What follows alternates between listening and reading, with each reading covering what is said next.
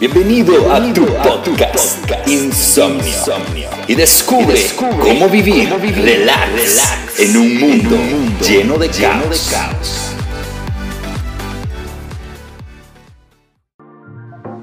Hola, qué alegre que estés con nosotros. Estamos muy contentos que estés en la serie Te toca ser feliz. Y hoy te presentamos el tercer episodio, Relax. Me gusta que las cosas sucedan como yo quiero. Odio que me hagan perder el tiempo. Mándame el informe urgentemente. ¡Ay! ¡Qué lenta es esta gente!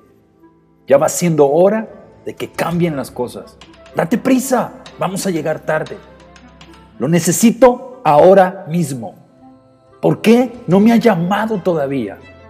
Me muero porque sea viernes. No soporto que me hagan esperar.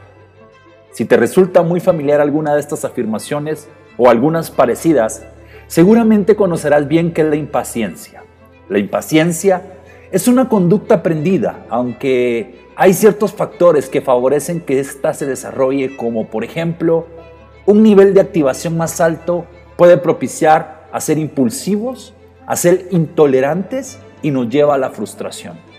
Hay personas a las que se les resulta más difícil aprender a tener paciencia, pero incluso en esos casos se puede aprender a ser más paciente. Piensa por un momento, ¿qué cosas te desesperan?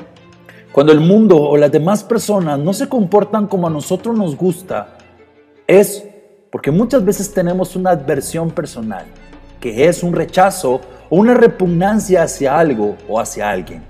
Y normalmente la palabra adversión se utiliza con los verbos tener y sentir.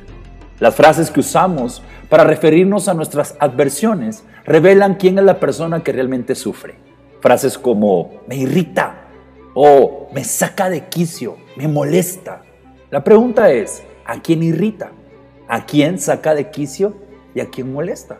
A nosotros. ¿Y quién sufre? Nosotros.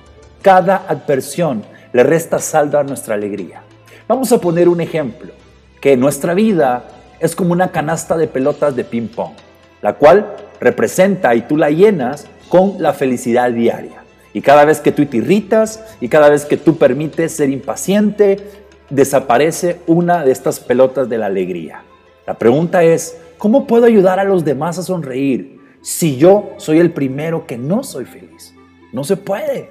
¿Cómo puedo llenar entonces en mi vida esas pelotas de felicidad? ¿Cómo yo puedo no permitir que esto le reste lo que Dios quiere para mí? La Biblia nos dice a través de Pablo, sean pacientes, tolerantes unos con otros en amor. Efesios 4.2. Y la palabra que usa Pablo para ser pacientes es un término que combina dos palabras, largo y ánimo. ¿Por qué? Porque las personas de ánimo corto reaccionan impulsivamente como un caballo desenfrenado.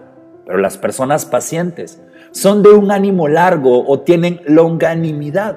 Y la longanimidad es aquella cualidad de tener el autorrefrenamiento ante la provocación de situaciones difíciles, que no toma represalias apresuradas ni castiga con dureza. En otras palabras, esto es tener el ánimo que no cambia. Vivimos en un mundo de gente rota e imperfecta. Por eso la felicidad es menos una emoción y más una decisión. La decisión de soportarnos los unos a los otros. Si te cuesta convivir con otros, imagina cómo sería vivir contigo. O bien, usado en el léxico de Jesús, no te obsesiones con la mota de polvo que está en el ojo de otro mientras ignoras la viga que tienes en el tuyo.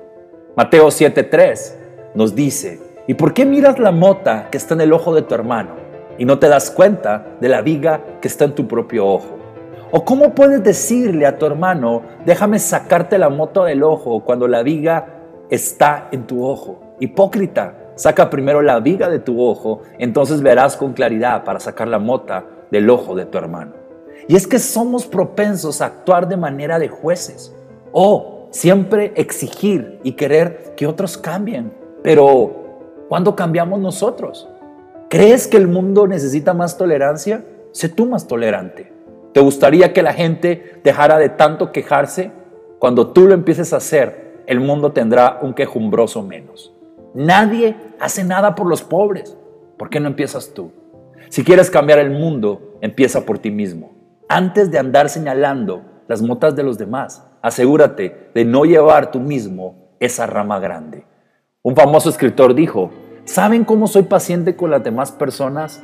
Porque en vez de andar viendo sus fallas, sus errores, sus debilidades y marcarlas, me enfoco más en los míos. Y como tengo tantos, no tengo tiempo para estar viendo lo de los demás. Esto es lo que Dios quiere que aprendamos. Este segundo principio es tener paciencia, estar relax unos con otros. La paciencia tiene un efecto boomerang. Al tenernos paciencia los unos a los otros, mantenemos la alegría y descubrimos nuevas razones para sonreír. ¿Es fácil de hacer? No. ¿Es esencial? Absolutamente. La vida es demasiado corta y valiosa como para pasarla enojados. Sé menos severo, sé menos severa.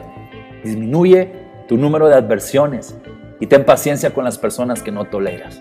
El mundo, a pesar de las peculiaridades de su gente, es un hermoso lugar para vivir. Cuando encontramos esa belleza, seremos más felices y podremos tolerarnos los unos a los otros. Esto es lo que Pablo quería, que seamos pacientes, que podamos tolerarnos con amor, porque lo mismo hace Dios con nosotros. ¿Te has puesto a pensar eso? ¿Cuántas veces Dios nos ha tenido paciencia en repetir tal vez malas decisiones? En un día dijimos, ya no lo voy a volver a hacer y otra vez estamos haciéndolo. Y Dios tiene esa paciencia, tiene ese amor, porque Él nos ha demostrado lo que nosotros tenemos que hacer con otros. La paciencia es una decisión que tú puedes tomar con los demás. Vivimos en un mundo de lo instantáneo, todo lo queremos para allá. Pero con Dios cuando tú aprendes a valorar la paciencia, cuando tú aprendes a tolerar, cuando tú aprendes a ver a las personas con la misma misericordia que Dios te ha visto, tú empiezas a dar paciencia. Tú empiezas a entender que así como tú lo recibes, tú lo tienes que dar. Porque si no, estamos basando nuestra vida en una vida egocéntrica. Nuestra felicidad no se trata de cuánto nosotros poseemos. La felicidad se trata de cuánto nosotros damos para los demás. Hoy es un buen día para que te preguntes, ¿realmente eres paciente o necesitas una doble dosis de paciencia? Dice la palabra de Dios que nos podemos acercar a Él confiadamente, a que Él nos haga entender y sobre todo que nos dé esa fuerza. No es fácil, pero sabes una cosa, es necesario para poder llegar a ser felices. Por eso repito esto, la felicidad no es una emoción. La felicidad es una decisión de poder soportarnos, de poder ser pacientes. ¿Por qué no empezamos a cambiar el mundo? ¿Sabes cómo cambiamos el mundo? Cambiándonos a nosotros mismos. Recuerda, sé paciente, vive relax porque Dios anhela que tú seas parte de este movimiento de te toca ser feliz. Tú eres especialista en cosas grandes porque Dios te ha dado la capacidad de poderlo hacer. Hoy queremos compartir este principio para ser feliz. Vive relax, vive lleno de paciencia.